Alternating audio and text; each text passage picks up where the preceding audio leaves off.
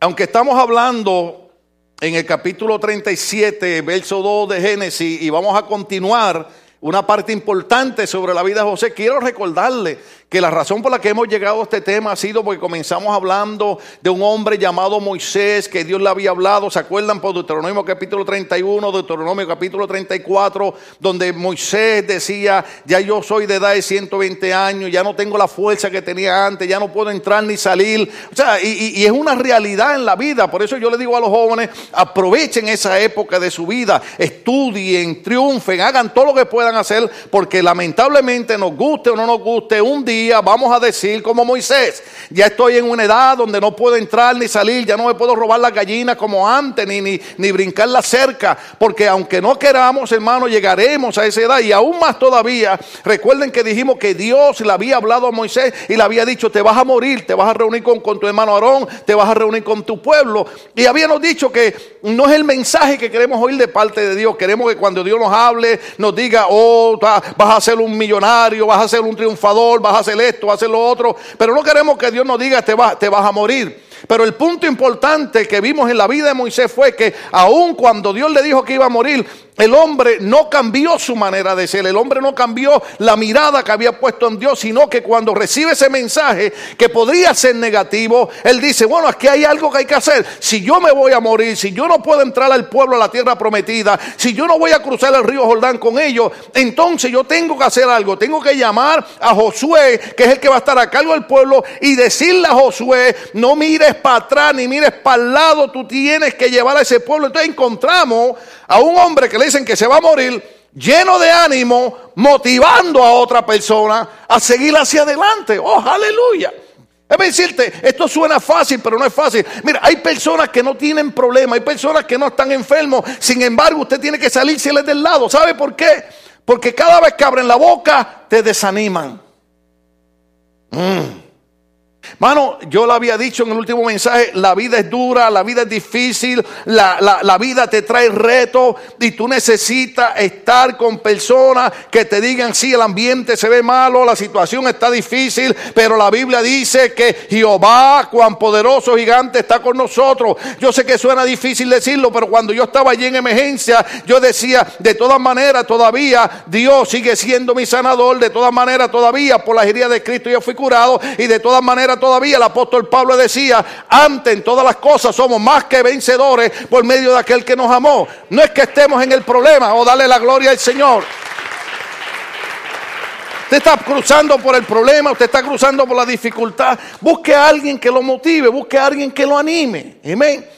Yo siempre he dicho por años, y yo sé que suena raro decirlo, si algún día yo caigo en cama, hermano, que de verdad caiga en cama, que el doctor diga, ya no se levanta de ahí, hermano, no vaya a hacerme los óleos santos, por favor. ¿Usted lo que significa eso?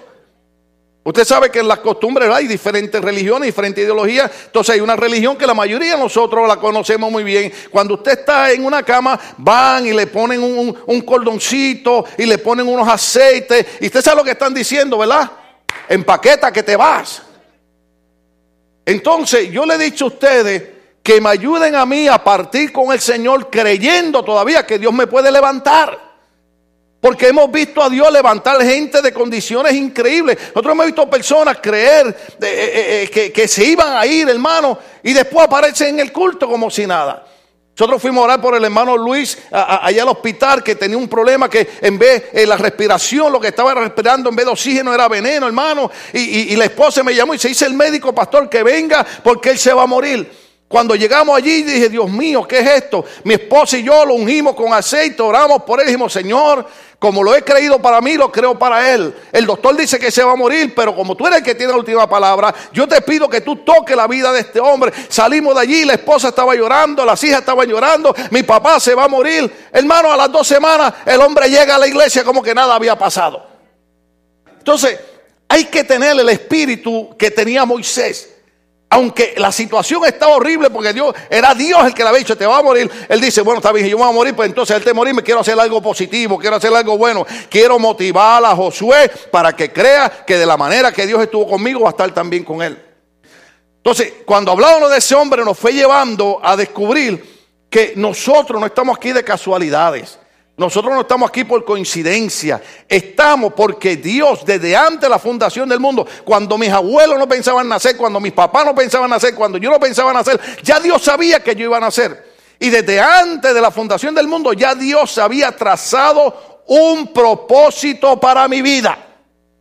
En el propósito no significa que no van a haber luchas, al contrario, son las luchas, son las batallas las que nos hacen fuertes y nos enseñan a seguir hacia adelante creyendo que si David, un jovencito, logró vencer a un Goliat, nosotros con la fuerza del Espíritu Santo también lograremos vencer los Goliat que se levantan en nuestras vidas.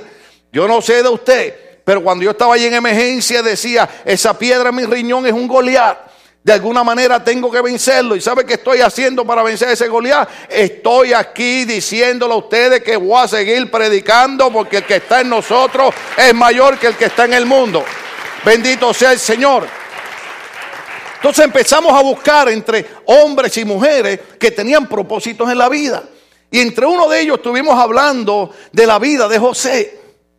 Ahora, Usted tiene que escuchar los mensajes anteriores porque no los puedo repetir. Recuerde que una de las cosas donde yo hice un enfoque fue que José nace en medio de una vida turbulenta.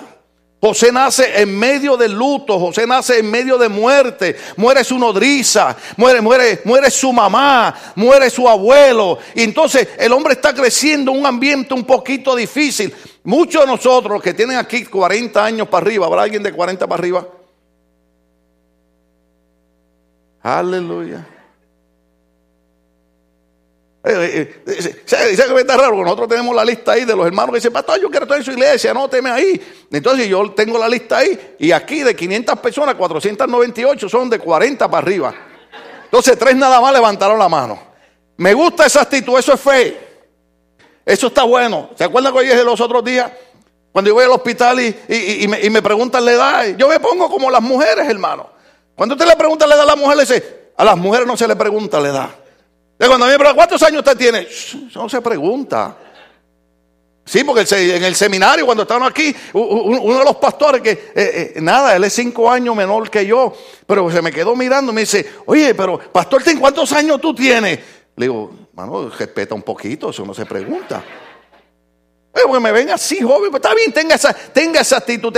Pero la mayoría de ustedes que tienen 40 años para arriba, ustedes saben que ustedes nacieron en épocas difíciles. Por ejemplo, muchos de ustedes nacieron en hogares donde no había plata, donde no había dinero. ¿Se acuerdan aquella época? ¿Se acuerdan donde había que eh, eh, usted se enoja ahora y usted pelea porque sus papás y su abuelito lo levantaban a las 5 de la mañana para ir a ordeñar la vaca o buscar los huevos de la gallina y después mandarlo a la escuela? Sin embargo, cuando usted mira para atrás, usted dice, todo aquello que yo pensaba que era malo, funcionó para bien en mi vida. Porque eso, ese es el plan de Dios. O sea, en nuestra vida, yo sé que esto es un poco difícil decirlo, especialmente para mí que he pasado unas experiencias muy tremendas, pero es un poco difícil entender que nada ocurre en nuestra vida sin que Dios lo permita. El problema es nosotros entender eso que está pasando en mi vida, hasta dónde encaja y entra dentro del propósito y del plan de Dios conmigo. Claro, ya cuando cruzamos, ya cuando llegamos a la meta, ya cuando vemos la gloria de Dios, miramos para atrás y decimos, oh Señor, gracias por aquello que pasé. Pero cuando tú lo estás pasando, tú estás peleando con Dios. Y gloria al Señor. Esa es una de las cosas más lindas que yo descubrí, que usted puede pelear con Dios. Dice ahí, no, pastor. Sí, usted puede pelear con Dios. Usted sabe que es lo lindo de Dios. Que no importa cuánto tú berrinches, no importa cuánto tú grites, el amor de Dios por nosotros nunca cambia. ¿Usted sabía eso? Sí, el amor de los amigos, de la gente, pero el amor de Dios hacia nosotros nunca cambia. Y eso es Biblia, hermano. Entonces encontramos a este hombre pasando por una serie de situaciones. Entonces, cuando José nace en toda esa turbulencia, la Biblia dice, ahí fue donde nos quedamos, que a la edad de 17 años, ¿que ¿cuántos años dije que él tenía? 17 años. Entonces, es sorprendente que, que hoy me digan que los jóvenes se iban a quedar aquí conmigo. Aleluya. ¿Sabe por qué? Porque el plan y el propósito de Dios es decirle a estos jóvenes, que Dios, de la misma manera que llama a un hombre a los 40 años, lo llama a los 50, lo llama a los 80, también Dios llama a los 17 años. Yo doy gracias al Señor que el Señor me llamó a los 18. Pero muchos de los jóvenes que están aquí, gloria a Dios, que, vienen de hogares que de una manera u otra están relacionados con el cristianismo. Pero yo venía de un hogar, hermano, donde creíamos en la brujería, donde creíamos en el espiritismo, donde creíamos que la solución era ir donde los brujos. A la edad de 18 años, hermano, ya yo no tenía esperanza a la vida, no había más nada que se pudiera hacer conmigo. Sin embargo, a los 18 años, Dios me llama y me dice, la vida no se acaba a los 18, está empezando para ti, tendrás nuevas experiencias, verás grandes cosas. Y usted sabe que lo sorprendente que un muchacho que viene de un barrio pobre, de una familia pobre, Dios lo haya salvado, Dios lo haya transformado y Dios lo haya llevado, hermano, un sinnúmero de países. Usted sabe, cada vez que yo viajo a otro país, cada vez que eh, hemos estado en Colombia, hemos estado en Venezuela, hemos estado en Perú, eh, hemos estado en Panamá, eh, ya se me olvida que otros lugares más. Y cada vez que yo estoy en esos lugares, especialmente en Colombia, me, me impresionó porque me ponen a predicar a este hermano tan humilde y tan sencillo. A veces hay que hablar con arrogancia. Pero hermano, me, llevan a una iglesia a predicar. Y me ponen un ujier al lado mío. Usted sabe, un hermano para que me cuidara. Y usted sabe qué fue lo más que me gustó. Que el ujier que pusieron a cuidarnos a Cindy y a mí andaba con una ametralladora. De verdad, hermano. No diga que fue en Colombia porque arriba Colombia. Porque aquí, aquí no hay colombiano. ¿O hay colombiano aquí? Oh, aleluya. Oiga, qué país lindo, qué gente buena la de Colombia. Aleluya. Oiga, hermano. Y yo le decía a Cindy, ¿pero qué hace ese hombre con esa ametralladora al lado mío? Lo que pasa es que el pastor donde estaba predicando era senador de la República de Colombia y tenía guardaespaldas. Y yo le dije a Cindy, ¿sabe qué? Me gusta esto. Cuando regrese a California voy a poner los ujieres con ametralladora en la iglesia. Sí, porque uno no sabe las cosas tan feas. Uno no le cae bien a todo el mundo. Dicen allá en México que uno no es moneda de oro para caerle bien a todo el mundo. Usted sabe, usted se mira en el espejo, especialmente las mujeres. Usted se mira en el espejo y usted dice, yo no sé por qué no le caigo bien a esta persona, porque si una mujer bella, hermosa. ¿Sí o no? Siempre véase con esa actitud. ¿Se acuerda lo que presentó el hermano Pablo aquí? El gatito que se miraba en el espejo. Y lo que veía en el espejo, ¿qué era? Veía un león.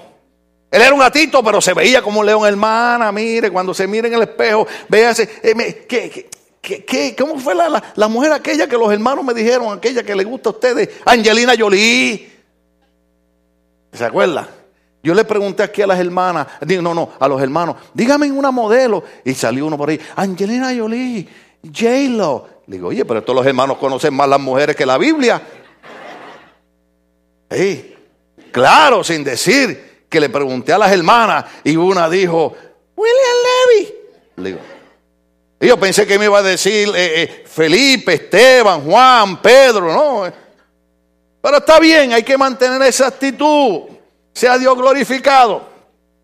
Pero la, la Biblia enseña que cuando Dios llama y tiene propósito con uno, no hay edades. Dios me llamó a mí no solamente a pastorear, sino ir a muchos países. Y, por ejemplo, en esta iglesia en Colombia, yo le dije a mi esposa, yo voy a grabar esto, pero me quedé cansado con la cámara porque nos tocó predicar en una iglesia de 19 mil personas, hermano. Usted sabe lo que usted predicó en una iglesia de 19 mil personas. Y usted mirar para atrás y decir, yo era un hombre destinado a ser un drogadicto, yo era un hombre destinado a ser un alcohólico, yo era un hombre destinado a estar en las pandillas, yo era un hombre destinado a pasar mi vida en una prisión, pero sin embargo el Dios que tiene planes y propósitos con hombres y mujeres cambia ese destino y me convierte en un ministro del Evangelio. Eso es lo que hace Dios. Y Dios tiene ese plan contigo y Dios tiene ese plan con los jóvenes. Cuando uno joven no lo entiende, a menos que haya un pastor que te esté martillando como, como a mí, que me decían, Dios tiene un propósito contigo, deja de estar haciendo las cosas malas, eh, dedícate a Dios. Y cuando yo me dediqué a Dios, hermano, déjeme decirle algo, para, que usted, para los que quieren saber mi edad. Yo tenía 18 años cuando me entregué a Cristo, han pasado 42 años, pero ¿sabe qué es lo lindo de esto? Que después de 42 años, mire, mire, mire, mire, mire, para aquellos que no me creen, mire, mire, todavía estoy aquí de pie. Sea el nombre de Dios glorificado. Porque nada ni nadie puede impedir el propósito de Dios en nuestra vida. Cuando José tenía 17 años, jovencito, empezó a enfocarse en las cosas de Dios. Y dice la Biblia que sus hermanos parece que no se portaban muy bien porque dice la parte de abajo que José informaba a su padre la mala fama de ellos. O sea, en otras palabras, yo le dije a ustedes que imagínense, Jacob era un hombre que tenía experiencias grandes con Dios. Jacob cuando iba huyendo de su hermano Esaú, se, tuvo una experiencia que se quedó dormido en un sitio, así como los hermanos que se duermen, no importa cuánto, yo grito así. Alabado sea el Señor. Pero vio, vio una escalera y veía ángeles que bajaban y veía ángeles que subían. Entonces cuando, cuando regresa después de 21 años, se encuentra con un ángel y lucha con un ángel. Le dice, si tú me bendices. Y el ángel le decía, suéltame. decía, hasta que no me bendiga, no te suelto. O sea, este hombre tenía experiencia poderosa con Dios. Sin embargo, los hijos, a pesar de que su padre tenía experiencias lindas y maravillosas con Dios, hacían cosas malas. Sin embargo, entre ellos había uno que quería hacer lo que Dios quería. Entrar en el propósito de Dios que se llamaba José. Y habíamos dicho que a este José lo agarraron sus hermanos. Esto usted, lo conoce, pero hay que recordárselo. Lo echaron en, un pozo, lo vendieron como esclavo. Sin embargo, el propósito de Dios en la vida de José no era que fuera un esclavo, no era que fuera un prisionero, era que fuera un líder en una nación. Ya te tengo a ti noticia. Ahora que se acercan las elecciones, estamos viendo ciertos líderes hispanos que están tratando de correr para ser presidente de Estados Unidos. ¿Sabe que posiblemente nosotros no lo sepamos, pero es posible que hace 25 o 30 años atrás ya Dios haya escogido a un hispano con el propósito de convertirlo en presidente de Estados Unidos de América? Y cuando Dios decide nadie puede hacer nada. Sea el nombre de Dios glorificado. José termina siendo el hombre clave en Egipto. Termina siendo y no puede entrar en esa área de finanzas, en el hombre que, hace, que hace una coordinación tremenda para que Egipto no se muera de hambre. Sin embargo, muchas veces nosotros a mitad de camino nos quejamos, otro a mitad de, camino echamos hacia atrás. Déjame decirte algo. Yo sé que suena feo cuando yo predico que la, gente dice, ay, el pastor cree que él es el único, pero déjame decirte, hermano. Hermano, yo he pasado por, por la salsa y el Guayacán, dicen en mi país. Ahora, ahora mismo, el día 29 de abril, yo cumplí nueve años de haber pasado por cinco operaciones de un cáncer. Aquello fue una batalla. Yo crucé por el valle de sombra y de muerte, hermano. Aquello fue difícil, aquello no fue fácil. Mi esposa ahí al lado mío. Yo me encerraba en un closet ahí a las 2, 3 de la mañana porque aquel dolor eh, era insoportable. Y mi esposa me ponía las manos encima y me decía: Estamos cruzando por el valle de sombra y de muerte, pero no nos vamos a quedar aquí. Vamos a cruzar, vamos a llegar al otro lado. mi esposa me decía: La Biblia dice que en, en la noche viene la lágrima, pero al llegar el día vendrá el gozo. ¿Y sabe qué? Hace nueve años que yo estoy libre de cáncer porque Dios tenía propósito con nuestras vidas. Aquí estamos todavía gritando. que no hemos pasado, hermano? Ustedes conocen la historia, cuatro discos, por eso que yo predico sentado y de pie, porque eh, eh, hemos cruzado por un sinnúmero de, situaciones. Y muchas veces nosotros los pastores queremos decirle a la gente, no, nosotros no pasa nada. No, hermano, ¿sabe que Yo quiero estar en un lugar donde el líder puede identificarse con mis problemas y con mi lucha y con mi batalla. Ustedes saben mejor que yo. Mire, yo no sé usted, pero yo perdí mi único hijo que mañana cumple 17 meses de haber sido con el Señor. ¿Dónde murió? No murió en una cárcel, no murió en una pandilla, no murió en una sobredosis de droga, murió en esta iglesia y en ese ático ayudándonos porque él creía que la obra de Dios era tan valiosa que había que trabajar para ella. Hermano, que no hemos pasado, pero yo te tengo noticias por todo lo que he pasado, por todas las lágrimas, todos los dolores, estoy aquí diciendo que Dios es un Dios de propósito. Dios es un Dios de planes nada puede impedir. Salmo 138 que dice, Jehová cumplirá su propósito en mí. Hay momentos de tristeza, hay momentos de dolor, hay momentos de lucha, pero el plan de Dios, el propósito de Dios, nadie lo puede impedir. Por eso cuando yo oigo gente al lado mío hablando, ay, ay, yo digo, mmm, hay que salírsele del lado. ¿Por qué? Porque hay gente que no entiende que esto se... mire, la Biblia lo pone de esta manera. La Biblia dice, el reino de Dios se hace fuerte. Y solo los, y solo los, solo los, Solo los valientes lo arrebatan. No es que no hay problema, no es que no hay lucha, no es que no hay batalla. Es que hay que seguir para adelante creyendo que Dios está con nosotros. Sea el nombre de Dios glorificado. Ari, yo, yo, quiero que tú entiendas algo. Yo quiero que tú entiendas. Hay gente que no importa cómo tú se lo expliques, nunca lo van a entender. ¿Tú sabías eso? Hay gente que tú se lo puedes explicar como a un niño de 5 años y no lo van a entender. Hay otra persona que la agarran en el aire. Te sabes, dicen, esa palabra es para mí. Por ejemplo, si tú miras al hermano que tú estás, a tu lado, tú puedes verle en su cara si él está entendiendo lo que yo estoy predicando. Míralo. Oh, sí, sí, sí, ellos están entendiendo, están entendiendo. O sea, en otras palabras, no importa. Mire, hay gente, hay gente que se preocupa que cómo lo miraron, que qué dijeron. Mire, hermano, a mí hay gente que me mira mal. Hay gente que habla mal de mí. Hay gente donde me ve los pies me quiere ver la cabeza. ¿Sabe qué, hermano? No importa lo que la gente opine de mí, no importa lo que la gente hable de mí, nada puede impedir que Dios cumpla su propósito en mi vida. Entonces, como prediqué en el seminario, esto es, el apóstol Pablo enseña que miraba como a través de un cristal. Esto es con la actitud que usted mira las cosas. Yo le hablé hace un rato de todas las cosas que yo he pasado y mire dónde estoy. ¿Sabe qué? No importa lo que la gente haga. Y yo sé que a veces digo cosas que la gente se ofende. ¿Qué puedo hacer? Usted puede quedarse en esta iglesia, usted puede irse, pero nada va a impedir que Dios siga cumpliendo lo que Él tiene para mi vida.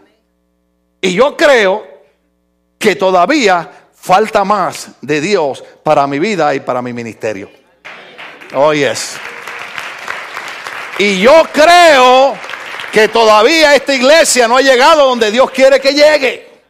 Y yo creo que Dios va a levantar hombres y mujeres aquí, porque yo no estoy gastando saliva en un seminario teológico enseñándole la palabra de Dios para que no hagan nada. Yo creo que Dios está preparando hombres y mujeres en esta iglesia para que usted vea que usted no estaba aquí por chiste, para que usted vea que usted estaba aquí porque Dios tenía un propósito y un plan con su vida. Si ese es usted, dígale gracias Señor, soy yo. Aleluya. Ahora déjeme terminar. Déjeme terminar con Josué capítulo 2, verso 1. Josué capítulo 2, verso 1. Mira lo que dice la Biblia. Oh, aleluya. Ahora no estamos hablando de José, estamos hablando de Josué. Josué, hijo de Nun, envió desde Sitín dos espías secretamente diciéndole, andar a reconocer la tierra y a Jericó. Y ellos fueron y entraron en casa de una ramera que se llamaba Ra y posaron allí. Nosotros podemos decir coincidencia, casualidad, era la única casa que había. No, déjame decirte algo. Yo creo que usted vea esto bien. En la mayoría de las iglesias nos dan un entrenamiento para nosotros siempre juzgar y condenar a la gente. Y yo quiero que usted entienda que Dios no es así. Porque normalmente las iglesias esperan que venga gente buena. Y yo quiero que aquí venga gente mala. Hasta en inglés me lo dijo aquel con los ojos. I don't understand that. O sea, la iglesia es el hospital de Dios.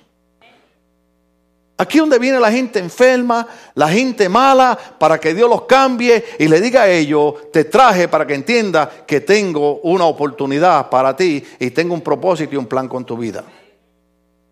Cuando yo llegué a mi iglesia, yo se lo he dicho, ustedes saben esto, pues hasta cansados están escuchando, pero es que a mí no se me olvida, cuando yo llegué a la iglesia, mi pastor, que era un hombre de fe, un hombre santo, cuando, cuando me miró, me dijo, tú no duras una semana en la iglesia. Mi pastor, y después me recordó el apellido. Me dijo, porque tú eres de los Mejías. ¿Qué récord tenía mi familia? No se me hagan locos, muchos de ustedes allá en sus países también tienen ese récord. No duras una semana. Mira dónde estoy. 42 años después aquí estoy todavía gritando que Dios es un Dios de planes y de propósito con nuestra vida. Y cuando llegan personas a las iglesias, Hermano, parecemos, mire, olvídese eso. Eh, eh, mira, esas cuestiones ahí en el aeropuerto que tú pasas y te, y te ven todo desnudo y eso. Eso no es nuevo. Seis iglesias que tú llegas y la gente te hace. Y te chequean de arriba abajo. Que de hecho, cuando yo voy al aeropuerto, mi esposa me regaña porque me dicen: ¿quieren que lo palpemos? ¿O quieren que lo pasemos por la máquina? Le digo, mítame a la máquina. Mi esposa me dice, ¿te van a ver desnudo? Ay, que van a ver que no hayan visto. ¿Eh? Íbamos a perder un vuelo y el muchacho no me quería. Y, y, le digo, me están llamando ya, me estaban llamando, hermano, como si yo fuera el presidente. En el aeropuerto no se entiende nada. Yo no me entendía el apellido. Y le digo al chamaco, They calling me. Me dice, well, sir, sí, entonces tengo que tocarle. Mira, tócame hasta las nalgas si quiere, pero avance y déjame salir. Sí. Entonces, observe esto. Estos hombres no llegaron a casa del gobernador, estos hombres no llegaron a casa del alcalde, estos hombres no llegaron a casa del asambleísta, estos hombres llegaron a casa de una mujer ramera. Usted sabe que una ramera es una prostituta. La pregunta es esta. ¿Qué llevaría a esa mujer a practicar la prostitución? ¿Qué problemas hubieron en su crianza? ¿Qué problemas hubieron en su familia? ¿Qué problemas hubieron en su vida? ¿Qué problemas tal vez tuvo con su esposo? Por eso que Cristo dijo, no juzguéis para que no seáis juzgados. Decía mi suegra, cara, mi suegra decía, caras vemos y corazones no sabemos. Usted no sabe por lo que ha cruzado una persona. Lo que yo sí sé es que a pesar de todas esas etapas negativas y dolorosas de tu vida, de todas maneras, Dios tiene un plan y un propósito con nuestra vida, porque la Biblia dice que Dios cambia lo negativo en positivo para el bien de nosotros. Pero, ¿qué pasó con esta mujer? Yo me quedé meditando en eso. ¿Por qué estos espías, estos hombres de Dios, no llegaron a otra casa y llegaron a casa de una prostituta, a casa de una ramera? Para que nosotros entendamos que el que perdona es Dios. Que el que no tiene eh, eh, eh, diferencia con las personas es Dios. Por eso yo le digo, nosotros estamos en una iglesia donde habemos gente de diferentes países, pero tenemos que entender que todos hemos sido recibidos por el amor de Dios y todos tenemos que entender que somos miembros de un solo cuerpo y que Cristo es la cabeza. Sin embargo, a esa mujer que posiblemente en nuestra sociedad fuera rechazada, fuera despreciada, la Biblia dice que cuando esos hombres entraron allí, cambia el destino y el propósito de esta mujer. Ponme por ahí Mateo capítulo 1, verso 5 y ahí terminamos. El otro domingo seguimos, hermano. Ah, si esto está empezando. Entonces ustedes me van a perdonar porque yo no sé mencionar esos nombres bien. Debe porque hay, hay, nombres en la Biblia que están bien raros, hermano. ¿Verdad que sí? Mire, el verso 5 dice, Salmón. ¿Sí lo dije bien? Entonces yo leo Salmón y me da hambre. Entonces digo, tengo que hablar con los chefs de la iglesia que me traen un salmoncito con espinaca y esas cosas. Pero esos son los nombres que están ahí. Amén, así es Dios. Salmón engendró de, uh, uh, ¿de quién? De la gobernadora, de Michelle Obama. Ay, perdóname esa ofensa.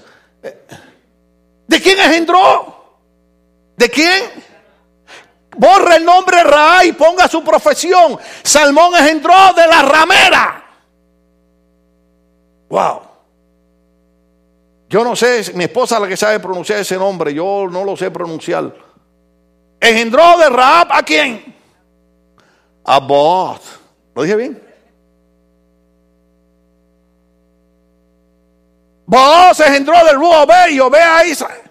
Entonces, cuando usted sigue ahí, porque ya yo tengo que detener el mensaje, cuando usted sigue ahí, usted va a encontrar que Mateo capítulo 1 es lo que se llama la genealogía de Jesucristo. O sea, todo el árbol familiar de Cristo Entonces, cuando nosotros hablamos de Cristo, decimos, oh aleluya, Señor, gracias porque diste tu vida por mí en la cruz del Calvario. Gracias porque cuando no había perdón para mí, tu sangre borró mis pecados, hermano, porque lo único que puede borrar nuestros pecados es la sangre de Cristo. No es la filosofía, no es el sistema, no es la religión. Lo único que puede hacer por nosotros es el sacrificio de Cristo en la cruz del Calvario. Es Cristo dando su vida por nosotros. Es la sangre derramada que Juan dice, la sangre de Cristo nos limpia de todo pecado. Entonces nosotros decimos todas esas maravillas de Jesucristo. Amén, gloria Dios. Jesucristo dijo, yo soy el camino, la verdad y la vida. Nadie va al Padre si no es por mí. Jesucristo yo soy la puerta, quien por mí entra será salvo. Fuera de Cristo no hay nada que podamos hacer. Sin embargo, cuando buscamos para atrás en la línea familiar de Cristo, encontramos una mujer con un propósito de Dios en la vida. Oh, aleluya yo fuera mujer, estaría gritando aquí, aleluya. Porque usted sabe qué, las mujeres son muy maltratadas en muchas de las iglesias. Yo he ido a iglesia, perdóneme, yo estoy vía internet por todas partes, hermano. Pero yo he ido a iglesia que las mujeres las sientan a un lado y los hombres en otro. No sé si son los hombres que se portan mal o las mujeres, pero los sientan separados. Y yo respeto eso, yo respeto eso. Cuando nosotros vamos a otra iglesia a predicar que creen en algo, nosotros respetamos eso y no nos oponemos, cada iglesia tiene su, sistema.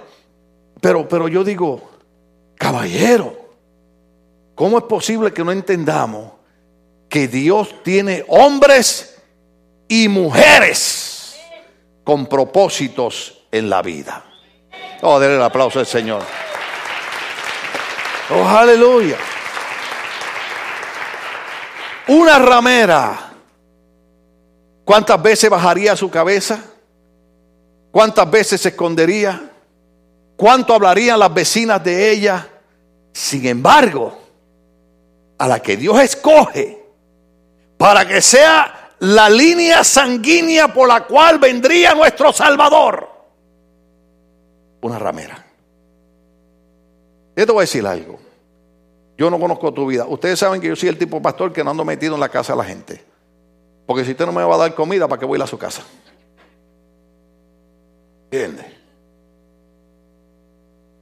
Yo no sé las luchas y batallas que usted ha tenido.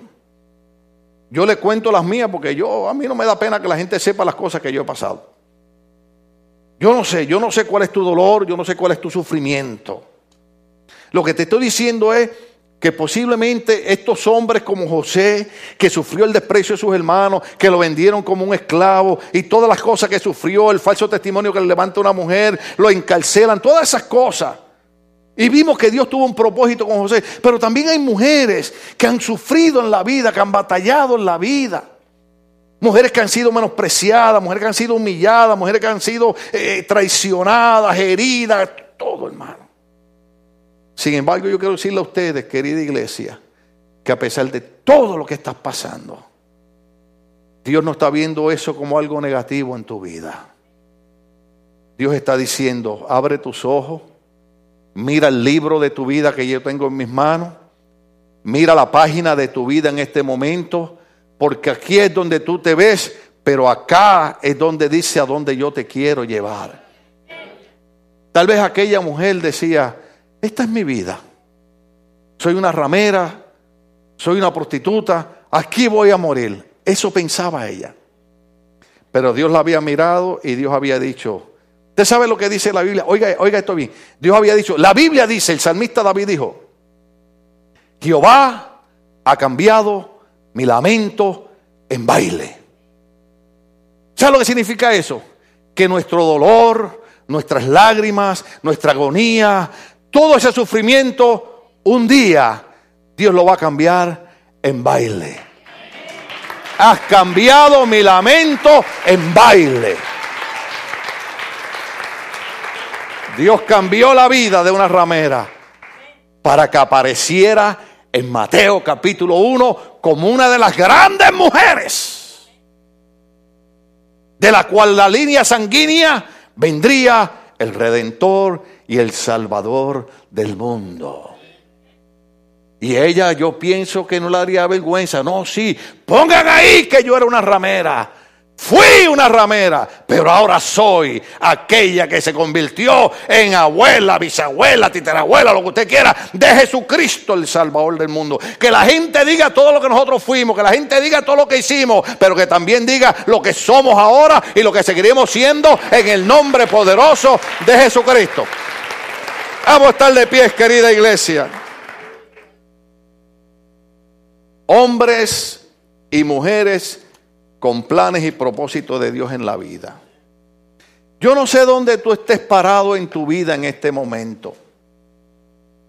Pero una cosa yo he aprendido. A predicarle a la iglesia lo que Dios pone en mi corazón. Y a mí me gusta identificarme con un pueblo. Y me gusta decirle al pueblo que en Dios siempre llevamos la de ganar que hay días que nos sentimos bien miserables. Hay días que nos sentimos, Señor, mejor llévame. Pero hay días que decimos, no, Señor, que esto dure 100 años. Yo quiero que tú entiendas que Dios no te mira como tú te miras. ¿Entiendes? Yo doy gracias a Dios por un viejito en mi iglesia que cuando me miró me dijo, por medio de ti van a venir muchas almas a Cristo. Pero otros en las iglesias me miraban mal. Este es hermano del, del, narcotraficante. Este es hermano del drogadicto. Este es hermano del alcohólico. Pues, pues, yo nunca, ¿Cuándo yo lo he ocultado a ustedes que yo vengo de una familia disfuncional de alcoholismo y de drogadicción y de narcotráfico? Nunca. Pero les he dicho, pero eso es lo que hace Dios. Porque la Biblia dice que de lo vil y de lo bajo escoge Dios para avergonzar los sabios. Cuando nadie te quiere, cuando todo el mundo te desprecia, Jesucristo te dice, mira lo que yo estoy haciendo, estoy muriendo por ti en la cruz del Calvario, estoy derramando mi sangre para que tú entiendas que hay un plan y un propósito en tu vida. Tú vienes el otro domingo y yo te sigo la otra parte del mensaje. La otra parte está, está poderosa.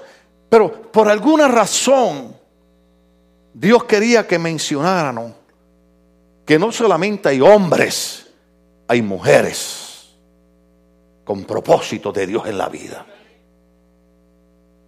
Es increíble. Señor, déjame terminar ya. Aleluya. Vamos a hacer una oración. Antes de hacer más nada, vamos a hacer una oración. Yo creo que tú abras tu corazón con Dios. Yo no, no conozco tu corazón, pero sí te puedo decir de parte de Dios que Él conoce tu corazón y Él está aquí para sanar nuestro corazón. Por eso es que a él le decimos Jehová Rafa, Jehová mi sanador. Cuando habla el Espíritu Santo, dice que Él es el príncipe de paz, consejero.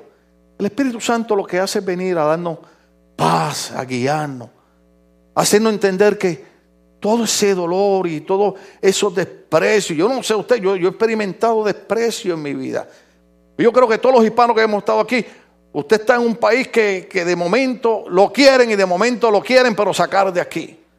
¿Sí o no? Pero en medio del dolor, en medio del desprecio, en medio de las humillaciones, en medio de todo eso, hay un Dios que lo que quiere es cubrirnos con su abrigo santo, su abrigo de amor. Y yo quiero que los jóvenes entiendan que ellos también están en el plan de Dios. En mi país hay una campaña grande porque los jovencitos de 13, 14, 15 años están suicidándose. Porque el diablo les pone en su mente, no sirves para nada. A los 18 años el diablo me decía a mí, ya no hay más nada que probar, ya probaste todo en la vida, hasta que tuvo que el Espíritu Santo decirme, no, no has probado todo, todavía te falta probar la salvación, todavía te falta probar al Espíritu Santo, todavía te falta probar tantas cosas que Dios tiene para ti. 42 años después estoy aquí diciendo que el Evangelio es algo real que Dios es real, que Dios es verdadero. Haga una oración ahí. Señor amado, yo me uno con este pueblo. Yo no sé, Señor, por lo que ellos han pasado, ni lo que estén cruzando. Sí sé que no hay nada que pueda impedir que tú cumplas el propósito y el plan para el cual nos permitiste venir a este mundo. Pues yo te pido que a través de tu Espíritu Santo tú fortalezcas cada hombre, cada mujer, cada joven que está aquí. Toma, Señor, ese dolor que hay en el corazón, en el alma, en la mente de cada persona que está aquí y cámbialo en gozo. Que cada persona hoy salga de aquí diciendo, Dios ha cambiado mi lamento en baile. Y yo te pido, Señor, que tú bendigas este pueblo y que tú abras nuestros ojos para poder ver el propósito y la visión que tú tienes en nuestras vidas. En el nombre de Jesucristo los bendecimos. Y todo el pueblo dice, y con un aplauso vamos a adorar a Dios con la ofrenda en este día. Aleluya.